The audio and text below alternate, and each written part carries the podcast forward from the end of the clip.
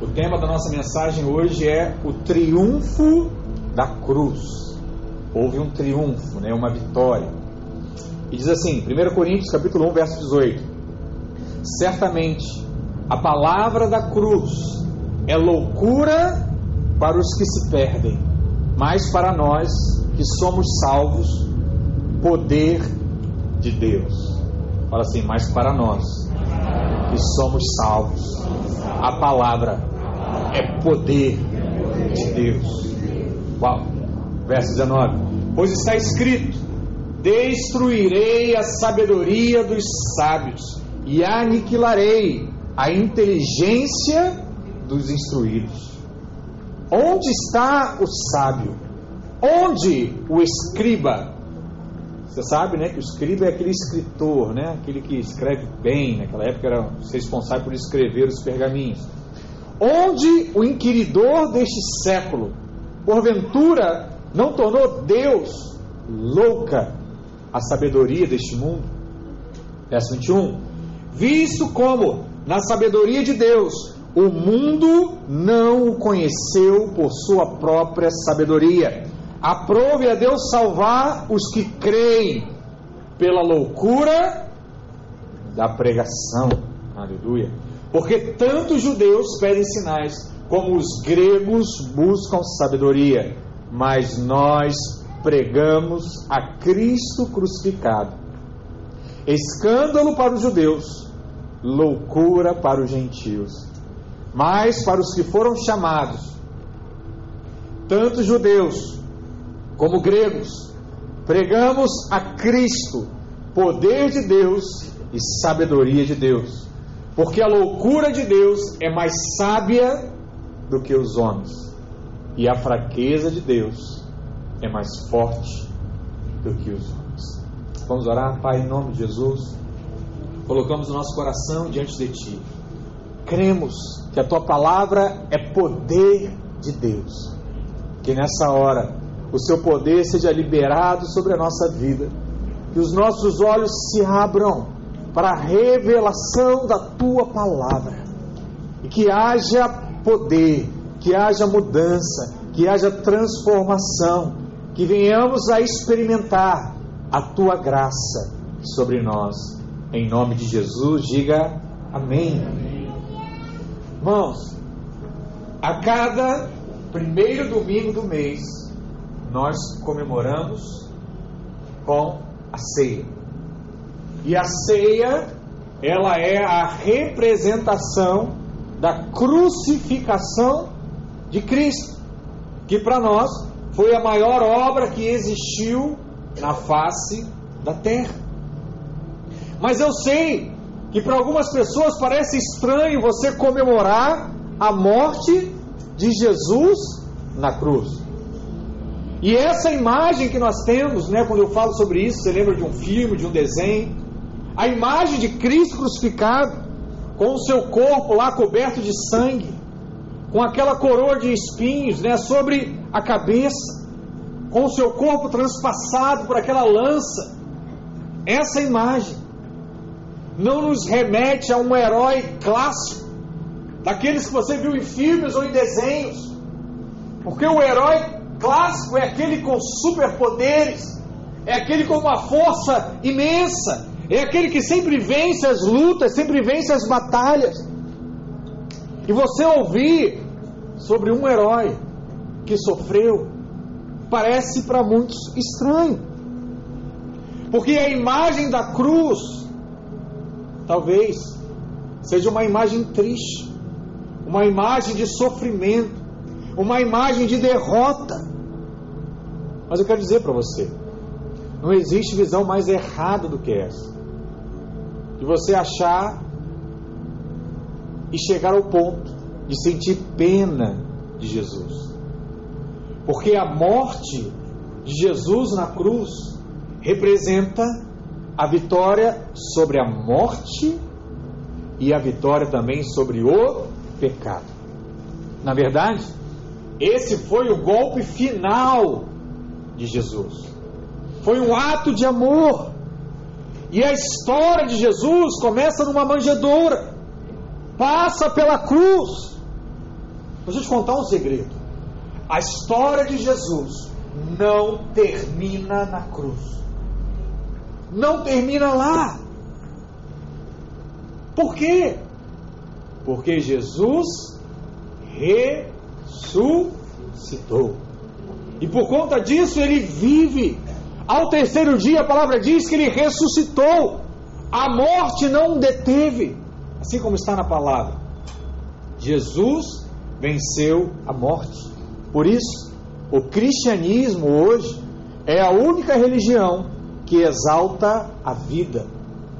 Porque ela é religião dos vivos que pertencem ao Deus vivo. Não existem restos mortais de Jesus.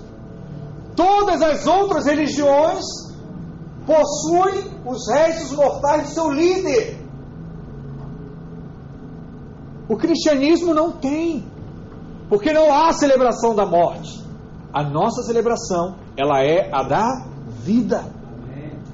Mas por que, pastor? Jesus passou pela cruz. Jesus passou pela experiência da morte, porque era necessário que um homem sem pecado morresse para que os nossos pecados fossem perdoados. Essa foi a causa.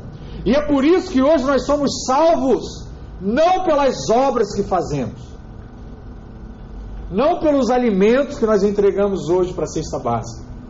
Nós somos salvos pela graça de Deus.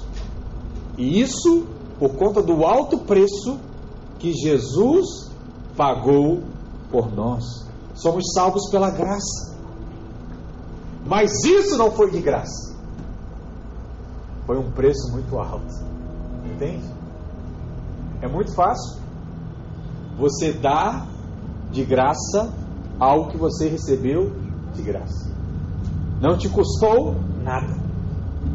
Mas entenda, para alguém custou.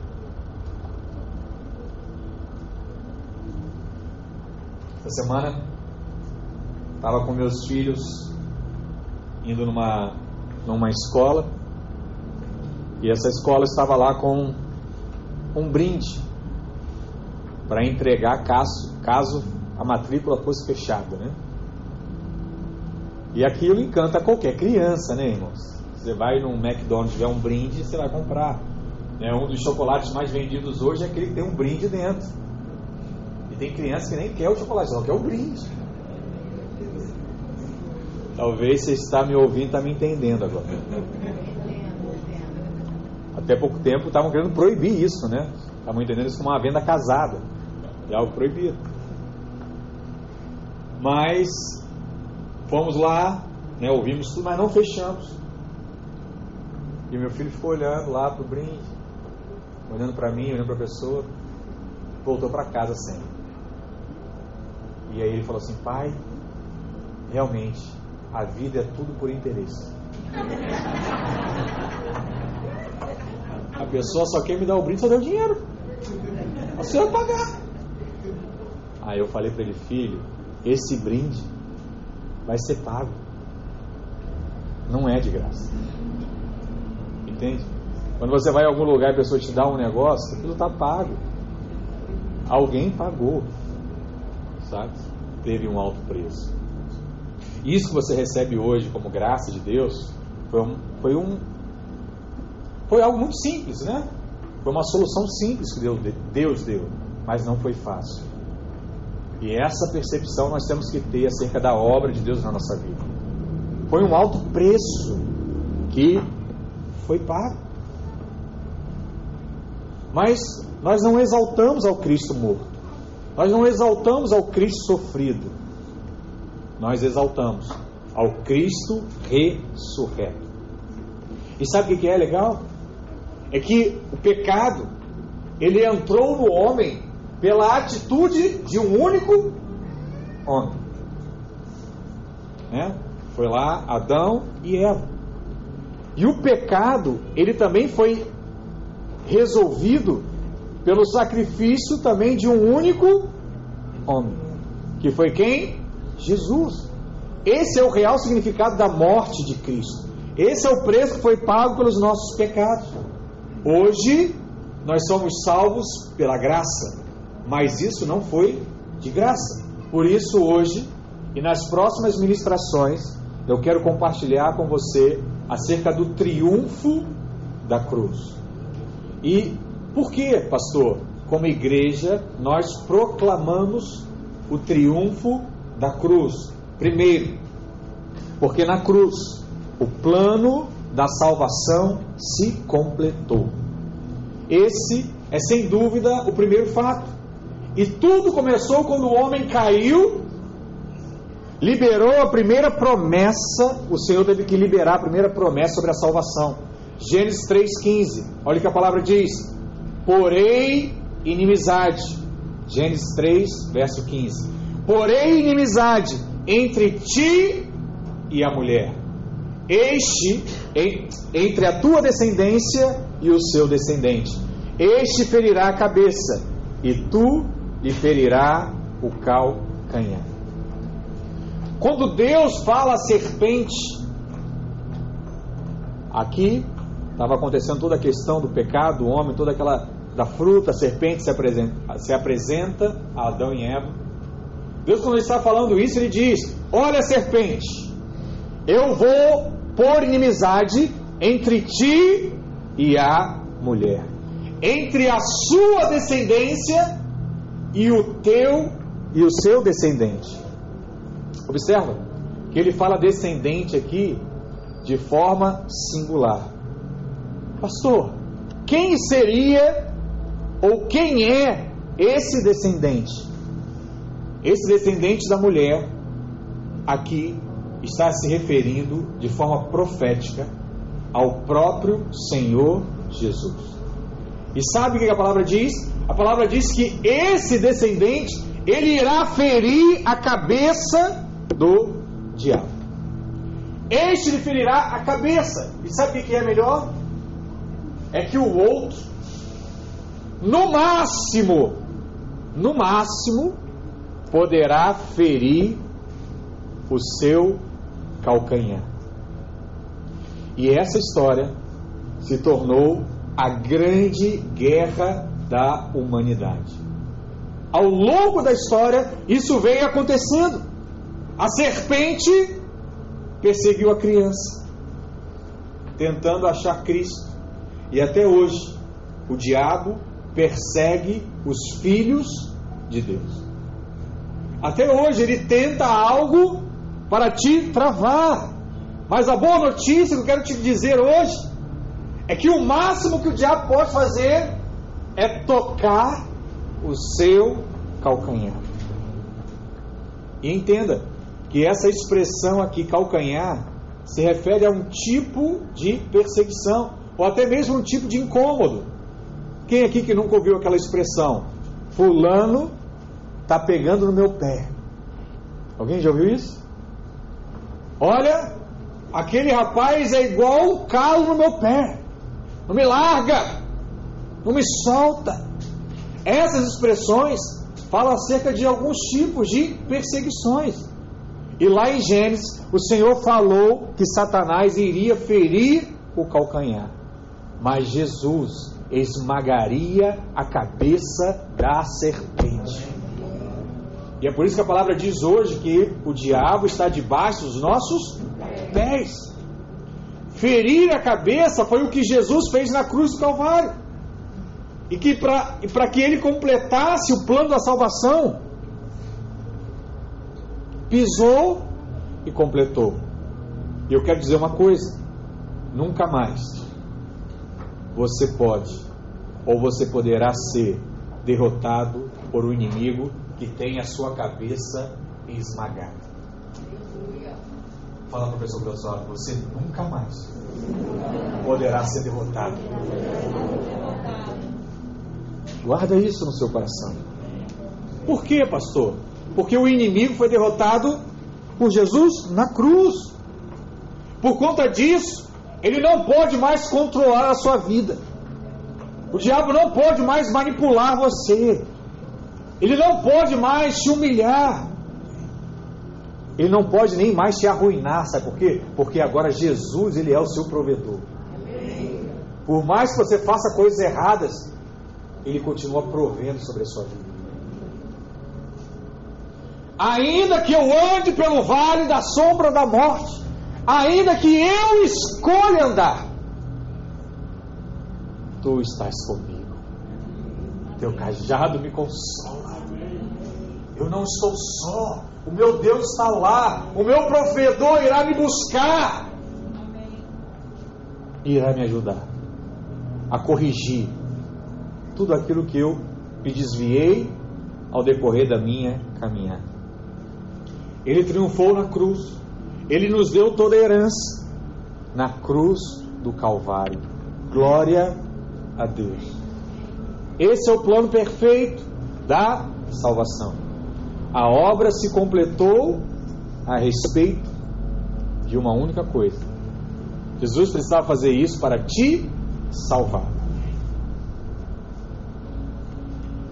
Eu não sei se você já teve esse momento com Deus, porque é um momento muito íntimo.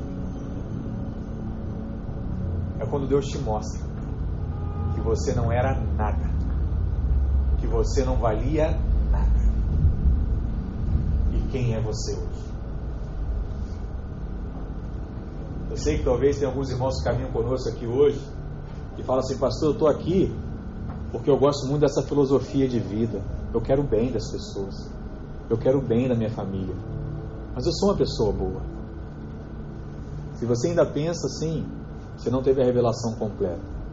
E um dia, Deus vai falar isso para você. Você vai se trancar no seu quarto. Você vai começar a chorar. E você vai entender que você não é nada. E quando você entender isso, Deus vai começar a fazer tudo novo na sua vida. Tudo novo tudo novo. É um desafio, é uma revelação, mas a palavra diz que isso vai acontecer em algum momento na sua vida. Segundo, por que, que é importante entender acerca do triunfo da cruz? Porque na cruz, Jesus venceu o diabo. É muito bom você saber que serve a um Senhor que já venceu. Olha, ele não está tentando vencer o campeonato. Ele não está com muita chance de vencer o campeonato. Ele não está com poucas chances. Não. A palavra diz que ele já venceu. Entende? Ele não está disputando isso para ver se vai ou não vai para a final. Ele já tem a vitória nas suas mãos. A voz de muitas águas venceu hoje. E por causa dessa vitória de Jesus na cruz, quando nós oramos, presta atenção, quando nós oramos, Oramos. Demônios, espíritos enganadores, opressores, Amém. fogem. Amém. Porque algo vitorioso aconteceu na cruz. Aí eu não consigo entender. Eu acho que Deus também não entende. Você lá no seu quarto, na sua cama, fazendo assim: Ah, eu não sei, né? Se eu vou conseguir. Sabe, eu não sei se isso é para mim. Aí eu fico pensando, né, Deus, rapaz, esse menino não entendeu nada ainda. Não entendeu nada. Ele ainda prefere ouvir o inimigo do que me ouvir. Aí a pessoa senta aqui no culto hoje entende, fala assim: não, entendi. Deus vai me prosperar porque eu quero o bem dessa igreja. Sabe? Eu coloquei no meu coração. Eu quero ser o maior dizimista nesse lugar aqui. Eu botei, eu decidi, eu falei para Deus, eu quero. Eu não tenho, mas eu quero. Aí sei lá, tá com essa revelação. Aí me vem uma oportunidade para você. Você, ah, eu não sei. Não sei. Você não sabe o que, rapaz? Claro que você sabe. Deus está colocando aquilo que você pediu. Deus está abrindo a porta para aquilo que você solicitou a Ele. Pare de deixar a dúvida que o inimigo está colocando sobre você travar o que Deus já decidiu fazer desde que você nasceu. Isso eu estava esperando o seu sim. Sim, Deus. É o que eu quero. Entendi. Estou pronto. É agora. Começa. triunfo de Jesus na cruz. Apocalipse 12, verso 10 diz: Então ouvi grande voz do céu proclamando: Agora veio a salvação, o poder, o reino do nosso Deus e a autoridade do seu Cristo. Pois foi expulso o acusador de nossos irmãos, o mesmo que os acusa de dia e de noite, diante do nosso Deus. Eles, pois, o venceram por causa do sangue do Cordeiro. Ele os venceu por conta do quê? O sangue vai ser derramado, o sangue é derramado, ou o sangue foi derramado? Hã? Foi. Por mais que Apocalipse pareça, pareça para nós uma visão futura, algo que não aconteceu, Deus já escreveu algo que já aconteceu. Quem tem uma noção base de português sabe que o verbo aqui está no passado. Venceu por causa do sangue do Cordeiro e por causa da palavra do testemunho que deram, e mesmo em face da morte, não amaram a própria vida. Por isso, festejai aos céus, e vós o que neles habitais, ai da terra e do mar, pois o diabo desceu até vós cheio de grande cólera, sabendo que pouco tempo lhes resta. Deixa eu te falar, a cruz nos trouxe a vitória. E da mesma forma que Jesus venceu, nós, filhos de Deus, também vencemos e venceremos. Amém. Venceremos. Por quê, pastor? Segunda palavra, por causa do sangue. Eu sei que parece coisa de novo crente. Falar do poder do sangue de Jesus. Ah, pastor, eu já sei isso. Mas isso é algo muito poderoso. Porque, para quem não lembra, ou para quem nunca ouviu, foi através do sangue nos umbrais da porta dos hebreus que impediu com que o anjo da morte entrasse naquela casa e trouxesse morte àquela casa. A morte passava por cima. Lá na décima praga do Egito, lembra? Passava por cima. É o significado de Páscoa, né? Passar por cima. Não é coelhinho nem chocolate, irmãos. Que decepção, né? Sempre achei que era isso. Não é. Mas a Bíblia fala que além do sangue, foi pelo testemunho que deram. A vitória da cruz nos habilitou a abrir a boca e falar. Eu agora eu tenho um testemunho. Quem aqui que nunca viu ou nunca teve uma visão, não que viu a televisão, mas que Deus não te mostrou, você em algum lugar contando seu testemunho as pessoas te ouvindo? Faz esse teste, faz esse quiz. Faz esse quebra-gelo na cela essa semana. Quem aqui que viu algo acontecer depois que Deus mudou a sua vida? E aí você imagina, né? Ah, estava pregando aquela mensagem do pastor Aloysio, estava pregando aquela mensagem do pastor Ricardo, estava pregando aquela mensagem do Camacho, do pastor Eduardo. Não, você está contando o seu testemunho. Porque é isso que Deus te permitiu. E sabe? A gente precisa abrir a nossa boca para testemunhar, falar das grandezas de Deus, falar aquilo que o Senhor fez na nossa vida. Acredite no poder da palavra do testemunho.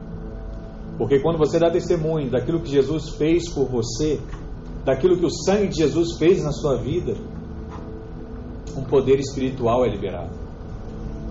E ali de fato Deus age. O nosso testemunho tem um poder sobrenatural. Não é pelo muito falar, não é pelo muito conhecer, não é pelo muito estudar. É o simples abrir a minha boca e falar o que Deus fez em mim. Só isso. Só isso já dá a vitória de Deus sobre o diabo na vida daquela pessoa que está te ouvindo. Testemunho tem esse poder. E ele continua dizendo que a vitória também veio porque aqueles não amaram a sua vida até a morte. Jesus venceu porque entregou a sua vida. Essa é a equação bíblica. Quando você perde a vida por Jesus, aí você ganha. Quer resolver um problema na sua casa, irmãos? Perde. Quer resolver um problema no seu relacionamento? Perde. Qual é a palavra perder, pastor, no relacionamento? Ceder. Cede. Pastor, mas se eu ficar cedendo a vida toda, eu vou ser um bobo. Deixa eu te falar uma coisa. O que, que os soldados romanos falavam de Jesus na cruz? Vai, seu bobo, na linguagem de hoje, né? Você não é o rei? Chama os teus súditos para te tirar da cruz. Desce daí agora. O que estavam dizendo acerca de Jesus? Sai para lá, seu bobo. Mas você não quer ser bobo, né? Eu não. Eu tenho um pai que me ensinou, tenho uma mãe que me falou. Não tem que passar por essas coisas, não. É. Por isso Jesus não fez. Entende? Algumas coisas na nossa mente precisam mudar. Uma delas talvez seja essa. Eu preciso ceder para ganhar. Entende? É um ciclo. Quando você entrega o seu dízimo e você conta isso para alguém que não é crente, o que ele fala para você? Hã? Seu bobo. Dando dinheiro para pastor, alimentando barriga de pastor. Você sabe, né? Todo carnal ele fala a coisa certa da forma errada. Sabia disso? Você que vai acompanhar pessoas, você que é líder, quando um carnal falar, guarda o que está falando. Provavelmente é verdade. Eu sei que não é o que você quer ouvir. É igual alguém quando está falando com raiva. Você fica chateado, pastor, o cara falou, olha o que ele falou! Seu imbecil, seu idiota! Aí, peraí. O pastor me disse, né? Quando a pessoa está assim, fora de si falando, provavelmente é verdade, ele só não botou filtro. Então, avalie também a sua vida e tenta mudar algumas coisas. É igual aquele ditado que diz, né? Se um fala, não liga, mas se dois, três estão falando a mesma coisa, algo tem. Algo precisa ser percebido ali no seu relacionamento, na sua situação. Mas, vamos dizer isso para você, né? Seu bobo, alimentando a barriga de pastor. De fato, o dízimo alimenta a barriga de muitos pastores aí, né? Estou dizendo que, é, que ele fala é verdade mesmo. Mas essa é a visão que tem de você. É quando você acorda muito cedo para ir para o prédio, arrumar, limpar, sai tarde. Tem que ser bobo, rapaz. Tem opção de gente lá que tem que ser só você. Porque é sempre você. A imagem e a palavra é sempre a mesma. Quando você perde para Jesus, é aí que você ganha. Mas quando você se preserva, quando você ama tanto a sua vida, que você fica lá se poupando, se economizando, para não entregar o serviço de Deus, sabe o que está gerando? Perda. Perda. Porque toda vez, guarda isso, toda vez que você se doa à obra de Deus, Deus te usa. Deus te usa. É como se algo precioso passasse por você como canal. Mas isso só passa quando você se dispõe. Esse é o poder de ser usado por Deus. Tem coisas que você só vai experimentar quando você se permitir ser usado por Deus. Sendo novo, sendo mais velho, tendo filho, não sendo casado. Não importa a sua realidade hoje, mas guarda isso no seu coração. Se permita ser usado por Deus. Terceiro, o triunfo também vem, porque na cruz nós fomos redimidos da garra, das garras, né, do diabo. Isso é maravilhoso, porque a palavra diz que todos nós éramos escravos do pecado, escravos do diabo, escravos do mundo. E as garras do diabo nos prendiam o quê? Aos vícios, nos prendiam à depressão, nos prendiam ao modo fútil de viver. Viver de qualquer jeito. Mas na cruz do Calvário, o inimigo perdeu força. A obra de Cristo, ela removeu de sobre, sobre nós as garras do inimigo. Salmo 107, verso 2 diz: Digam-nos os remidos do Senhor, os que ele resgatou da mão do inimigo. Imagina, irmãos, que nós antes, antes de termos Jesus, Paulo diz lá em Efésios 2, verso 3, que nós fazíamos a vontade de Satanás. Nós estávamos totalmente subjugados, nós éramos manipulados pelaquilo que o diabo queria. Andávamos como os demais, como se fôssemos filhos da ira. Era assim, vivia de qualquer jeito. Tem gente em nosso meio, irmãos, que se envolveu em tanta coisa ruim. Há irmãos aqui que, se pudesse contar 10% da sua história de vida, a igreja cairia, teria que estar sentada mesmo. Se estivesse em pé, ia cair para trás. Paulo disse lá aos Coríntios: algumas coisas que os irmãos faziam como ímpios, até o mencionar era vergonhoso. Até o dizer, até o testemunhar era algo vergonhoso. Então, nesse tempo de ignorância, em que estávamos nas garras de Satanás, nos envolvemos em muitas coisas que não é bom nem lembrar, nem mencionar. Verdadeiras loucuras que só um homem sem Deus seria capaz de fazer. Nós temos irmãos, talvez aqui, que fumaram maconha. Nós temos irmãos aqui que talvez usaram cocaína, deram um tiro, roubaram, mataram, Fizeram de tudo um pouco.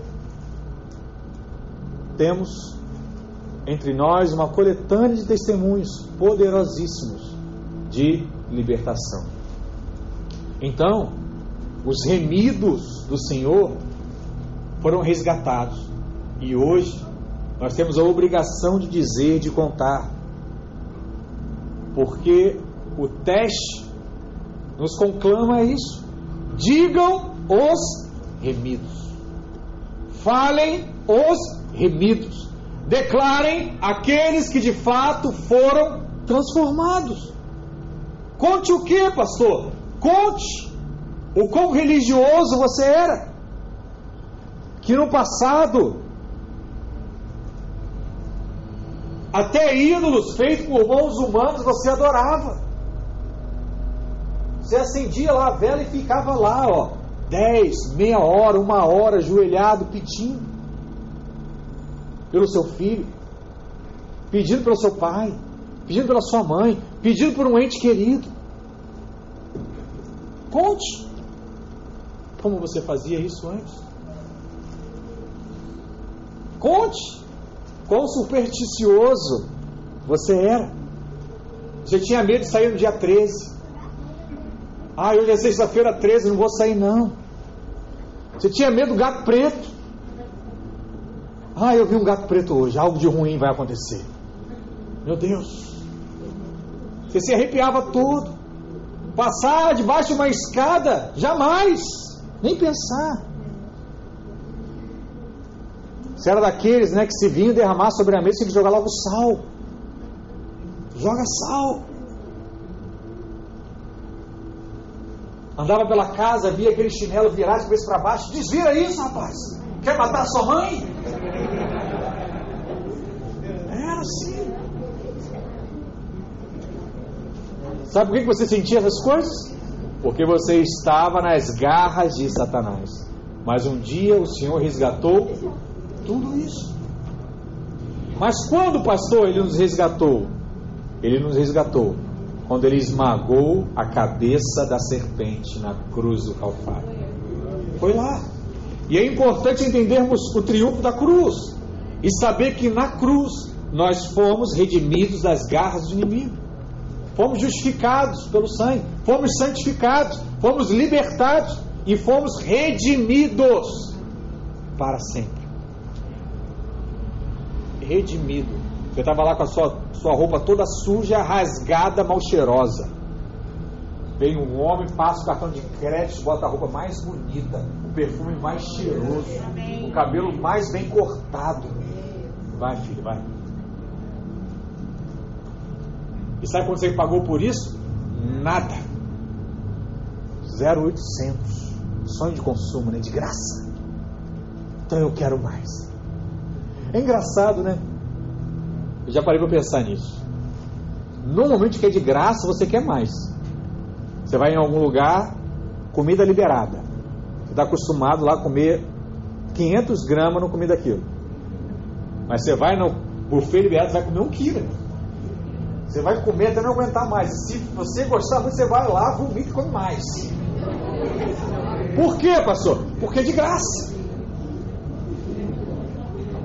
Não é assim que a gente fala pro. A gente tem que educar os nossos filhos, né? Mas você vai num lugar lá, aí tem lá, não, tem aqui, ó, uma balinha de graça. Aí vai pegar uma, duas, pode pegar mais? Aí você fala, não, filho, é só uma. Educado. Aí a criança não entende, né? Mas não é de graça que eu não posso pegar a mão e levar o saco todo para casa? Porque eu tenho bala segunda, terça, quarta, quinta, sexta. Mas Deus é de graça e o pessoal não quer. Não quer. Mas, né? Eu fico, eu fico em crise com esse negócio. Comida de graça eu quero mais. Bala de graça eu quero mais. Passeio de graça eu quero mais. Mas Deus de graça eu quero só, só domingo. Quero só na célula. Eu quero só naquele horáriozinho lá. Por que, que eu não quero mais? Por que, que eu não vou ficar lá sem fazer digestão de tanto que eu comi de Deus? De tanto que eu me alimentei de Deus? Porque quem entendeu, presta atenção, quem entendeu que de fato Deus é de graça, ele fica lá cheio até não aguentar mais. Sabe o que é ficar cheio até não se aguentar mais? É você só parar porque deu sono. Porque o corpo tem que parar. Porque quem entende isso, aplica o texto de Eclesiastes, capítulo 9, eu acho. Que a palavra diz assim: Fazei, para mim é o versículo da minha vida, fazei tudo o que vier às mãos para fazer até aonde tiveres força. Sabe o que é isso? Você ir na comida aqui e falar, coma tudo o que você quiser, até ter espaço no seu estômago. Aqui perto nós temos um restaurante assim, né? E quando a gente enche, a gente fica mais duas, três horas para fazer um pouquinho de digestão. Pegar mais um pouquinho. É por isso né, que Deus te deu o sábado, né, o dia para descansar. Você pega Deus segunda, terça, quarta, quinta, sexta, né, e um dia você descansa. Para quê? Para fazer digestão e poder se encher mais, mais. Até onde tiveres força, faça. Se não tiver força, descansa. Está doente? Descansa. Está passando por um problema agora? Descansa. Mas se tiver força para fazer, faça porque é de graça. Lembra o que eu estou falando? É de graça. Quarto, nós triunfamos também Cristo, porque na cruz a maldição da lei foi removida. Olha, irmãos, quão libertadora é essa palavra. Quanto alívio e paz essa palavra traz ao nosso coração. Porque se essa fosse a única parte da mensagem hoje, seria a parte mais importante e já teria valido a sua presença aqui nessa manhã. Romanos 10, verso 4 diz assim: Porque o fim da lei é Cristo, e para a justiça de todo aquele que crê. O fim da lei é Cristo, para a justiça de todo aquele que crê. Nós vivemos um pacto, nós chamamos de um pacto superior. Por quê? Porque a lei terminou. E o fim da lei é Cristo. Cristo ele veio para cumprir a lei. Ele se tornou o cordeiro imolado, puro, sem mácula. E João Batista, quando viu Jesus, ele diz: Eis o cordeiro de Deus que tira o pecado do mundo. Ele não disse que tiraria apenas 50% do pecado do mundo, nem 30, nem 20. Ele disse que tiraria todo o pecado do mundo. A obra dele foi o que? Diga assim comigo: completa. Então, nós estamos pregando aqui uma mensagem revolucionária. O fim da lei é Cristo. E quando a lei sai da vida de uma pessoa, a Bíblia se torna também diferente. Até um sorriso ele fica diferente. Ele busca lugares na igreja também de forma diferente. Porque olha o que o fim da lei fez. Romanos 8, verso 1. Agora, já que não existe mais lei, pois já nenhuma condenação há para os que estão em Cristo Jesus. Deixa eu te falar. Aquilo que trava a vida de uma pessoa é a condenação. É alguém dizer para você que você não vai conseguir, que não dá. É o seu pai, a sua mãe falar para você, ó, não tem jeito. O seu futuro é esse. Esse tipo de palavra é como se fosse uma barreira, uma porta fechada, que poucos conseguem abrir para fazer a sua história diferente. A maioria não sai de uma casa assim. Por quê? Por conta da condenação. Passou, o que, é essa condenação? Condenação é aquela culpa diabólica que a lei impõe sobre a vida das pessoas. São regras, são aquelas leis, aqueles costumes, aquele legalismo que volta e meia brota na sua mente. E aí você fala assim: olha, eu não orei o suficiente, por isso que não veio. Eu não jejuei o suficiente, por isso que não aconteceu da maneira que eu imaginava. Eu não fiz o suficiente, por isso que Deus não está me abençoando. É como se fosse igual aquele filme, né? Deus olhasse para você e falasse assim: Eu sei o que você fez no verão passado. Tem gente que se relaciona com Deus igual filme de terror, irmãos. Com medo, fugindo de Deus. Gálatas 5:1 diz assim: Para a liberdade foi que Cristo nos libertou. Permanecei, pois, firmes e não vos submetais de novo ao jugo da escravidão. Eu, Paulo, vos digo que se vos deixar de circuncidar, Cristo de nada vos aproveitará. De novo, testifico a todo homem que se deixa circuncidar, que está obrigado a guardar toda a lei. De Cristo vos desligastes, vós que procuraras justificar-vos na lei, da graça decaíste. Porque nós, pelo Espírito, aguardamos a esperança da justiça que provém da fé. Porque em Cristo Jesus nem a circuncisão, nem a incircuncisão tem valor algum, mas a fé que atua pelo amor. Vós corris bem, quem vos impediu de continuardes a obedecer à verdade? Esta persuasão não vem daquele que vos chama. Um pouco de fermento leveda toda a massa. O que está sendo ensinado nessa mensagem? Não é ensinado em 10 anos de seminário. Essa mensagem aqui é muito forte. A gente poderia fazer agora uma formatura e diplomar todos aqueles que entenderam a diferença entre a lei e a graça. Porque esses, segundo a palavra, foram libertos agora do julgo da escravidão. Imagina uma pessoa fazer uma novena e ficar olhando para uma imagem e dizer: Jesus Cristo, tem de piedade de nós. Jesus Cristo, tem de piedade de nós. Jesus Cristo, tem de piedade de nós. Talvez eu fico imaginando Jesus lá no céu. Se fosse uma abelhinha lá, né, para ver.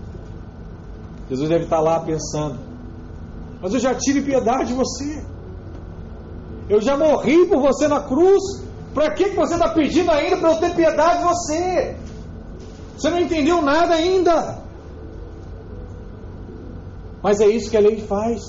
A lei, a lei traz julgo de escravidão. Jesus talvez diga, né? O que eu fiz por você na cruz.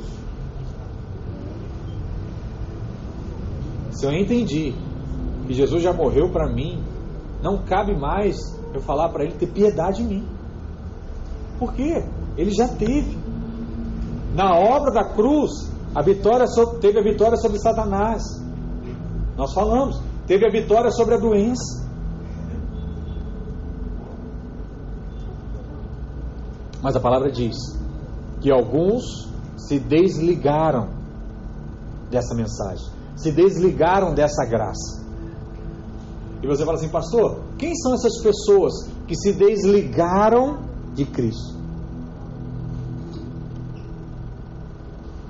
Presta atenção aqui. Não é que o crente perca a salvação, como alguns ensinam. Né? Nós já explicamos isso, porque nós não perdemos a salvação. Desligar-se de Cristo é não seguir a doutrina de Cristo, é não seguir os ensinamentos de Cristo. É o que o Paulo diz: decaístes da graça. E quem são, pastor? Essas pessoas que decaíram da graça. É todo aquele que não vive os benefícios da graça. Paulo continua dizendo lá no verso 5: Porque nós, pelo Espírito, aguardamos a esperança da justiça que provém da fé. Porque em Cristo Jesus nem a circuncisão nem a incircuncisão tem valor algum, mas a fé que atua pelo amor, isso é que tem valor. A fé, eu sei que eu sou amado, eu sei que eu fui criado de acordo com a vontade de Deus, eu sei que é só esperar que aquilo que, que é de Deus para minha vida e para minha família virá. Eu sei, tem valor nisso. Verso 7: Vós corris bem, quem vos impediu de continuares a obedecer à verdade? Que verdade é esta sendo dita aqui? É a graça de Deus. Porque o, o povo em Gálatas trocou a graça pela lei. Preferiu crer que Deus podia dar e passou a implorar a Deus, por favor, se eu sou uma pessoa boa, se eu sou alguém legal, me ajuda. Jesus não tem como ajudar essas pessoas, porque elas não entenderam ainda quem é Cristo, ou aquilo que ele representa. E ele continua dizendo: olha, um pouco de fermento, um pouco de lei, um pouco de obra natural leveda toda a massa. Portanto, nós não podemos deixar que um pouco de fermento levede toda a massa. Mas devemos lembrar que na cruz, Cristo nos fez esquecer todo o nosso passado. E por isso nós nos alegramos. Porque nós somos nova criatura. Nós temos uma nova vida nós podemos ajudar e mudar a vida de pessoas. Essa é a nossa alegria. Em 2 Coríntios 5,17 diz: Se alguém está em Cristo, é nova criatura. As coisas antigas já passaram. Eis que tudo se fez novo. Tudo se fez novo. Pastor, mas quando o irmão abre essa porta, não é uma autorização para pecar? Quando o Senhor ensina que tudo é pela graça, Agora não é tudo fácil. Esse irmão agora não vai começar a pecar de qualquer jeito. Deixa eu te dizer uma coisa. Eu estou na obra aí de alguns anos, né? Ano que vem já serão 20 anos. Frequentando, fazendo célula, né? organizando encontro, trabalhando encontro. 20 anos. E nesse tempo, nunca Ninguém veio até mim ou aqui na frente, no púlpito, dizer assim: Pastor, venho pedir autorização ao Senhor porque eu vou pecar amanhã e querer a sua bênção para o meu pecado. Eu não vi isso. Não sei se alguém aqui já viveu alguma coisa dessa. Por quê? Quem tem o DNA de pecado, peca e não pergunta a ninguém para pecar. Ele simplesmente peca. Agora, quem tem a semente divina, sabe o que ele faz? Ele foge do pecado. Quem tem o DNA do pecado, peca mesmo. Quem tem a semente de Deus, para de pecar. Nós já contamos aqui diversas vezes a história lá da rã e do escorpião. Mas eu vou contar de novo porque tem a ver com isso. Próxima história. Que o escorpião queria passar para o outro lado do pântano, né? E tinha um rio. E aí ele viu uma rãzinha lá, que tem aquele poder de saltar longe.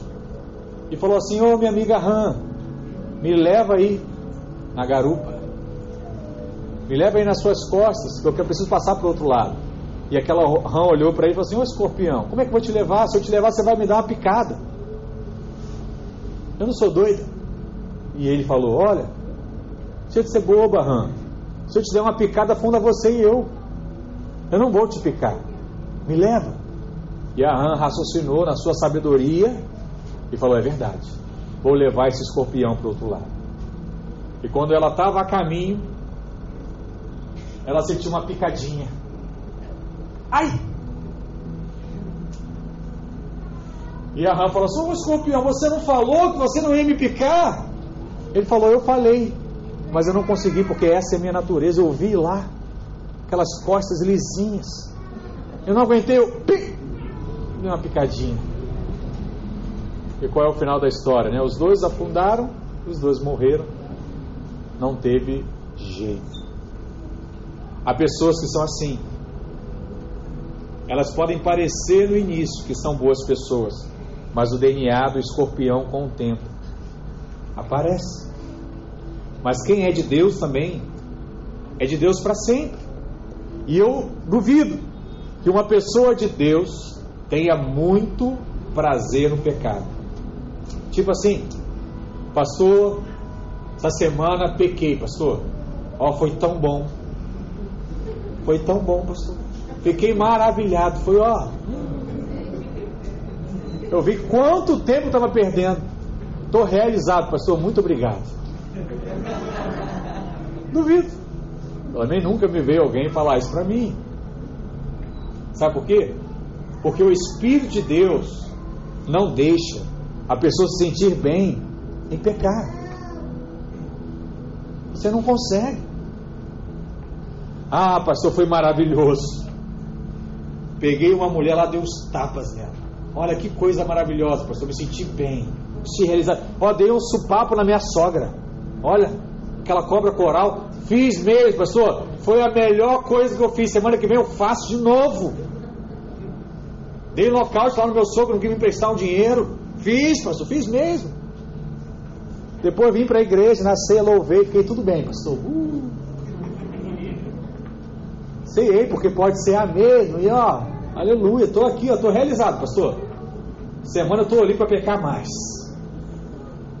Deixa eu falar, eu não acredito nisso. Sabe por quê que nós somos amados?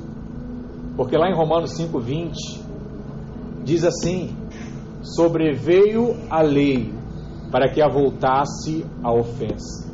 Mas onde abundou o pecado, superabundou a graça. O que aconteceu depois que nós recebemos Jesus? Superabundou a graça de Deus em nós. Se nós estamos na super graça, a nossa fé também é uma super fé. Aleluia. Também é. Você tem noção do que significa ter a graça de Deus? É ter Deus dentro de você. Você acha que Deus quer pecar? Quer não. Por isso, quanto mais cheio de Deus, menos desejo de pecar você tem. É por isso que o tempo passa, o tempo voa, e a poupança não. Poupança não. E você se torna uma pessoa melhor. E você se torna alguém mais amoroso. E você se torna alguém mais paciente. E você se torna alguém mais benigno. Sabe por quê? Porque o tempo passa e a graça de Deus vai sendo cada vez maior na sua vida. Tem gente que acha que uma pessoa é boa porque ah, é pastor, tem que ser boa, é obrigado. É o pastor da igreja. Não, não é pastor não. Qualquer irmão, qualquer irmã que se permitir ser usado por Deus vai se tornar uma pessoa melhor. Vai se tornar uma pessoa mais agradável. Por pior que sejam os seus defeitos. Porque a graça de Deus vai transformando isso. Portanto, superabundou a graça. Então, se você tivesse uma página negra na sua vida, se algo no seu passado te envergonha, te entristece, uma gota de sangue, do sangue de Cristo, remove todo o pecado. Amém. E a graça superabunda na sua vida. Isaías 1, verso 18 diz: Vinde, pois, e arrazoemos, diz o Senhor, ainda que os vossos pecados sejam como a escarlata, vermelhos, sabe, muito fortes, eles se tornarão brancos como a neve, ainda que sejam vermelhos como o carmesim, se tornarão como lã. Uau! Sabe aquele leak paper? Apaga tudo, aquela caneta que remove as coisas? Assim é o sangue de Cristo. Ele apaga toda a sua vergonha. E agora você está disponível para viver o melhor de Deus na sua vida. Naquela cruz, nós fomos resgatados da maldição da lei. E hoje, pela mesma cruz, vivemos debaixo da graça salvadora, libertadora, abençoadora do nosso Senhor Jesus. Bradem de júbilo e agradeça a Deus por tudo aquilo que Ele já fez e por tudo aquilo que Ele irá fazer na sua vida em nome de Jesus. Amém? Quantos aqui creem que são abençoados pelo Senhor? Amém. Quantos saem a cada domingo aqui mais leve do que entraram? Amém. Graças a Deus. Esse é o nosso objetivo. Fica de pé. Vamos orar ao Senhor nessa manhã. E vamos crer que Ele é o nosso triunfo. Amém? Onde você está, estendo das suas mãos. Fala assim comigo, Senhor Jesus. Eu creio que eu fui alcançado pela Sua graça. Eu creio que eu não mereço, mas o Senhor, pelo seu imenso amor, decidiu me amar, me abençoar, me favorecer. Não pelo que eu fiz, mas pelo aquilo que eu sou em Cristo. Pai amado, obrigado pela Sua graça sobre a minha vida. A cada dia eu posso testemunhar o Seu cuidado sobre a minha vida e sobre minha família. Eu não era ninguém, mas depois que eu encontrei a Ti, eu tive a minha vida transformada. E hoje eu posso testemunhar da Sua transformação na minha vida, na minha família na minha casa. Paizinho, eu sei que aquele que começou a boa obra há de completá-la. Por isso, as lutas, os desafios que eu tenho vivido hoje são temporários, porque nada, nem ninguém é maior que o seu sangue. E eu creio que uma nova história está sendo escrita através da minha vida. E eu irei testemunhar da tua bênção, da tua prosperidade, da tua saúde, do teu cuidado sobre mim, em nome de Jesus. Em nome de Jesus, com as suas palavras, agradeça a Deus nessa manhã. Lembre daquilo que Ele fez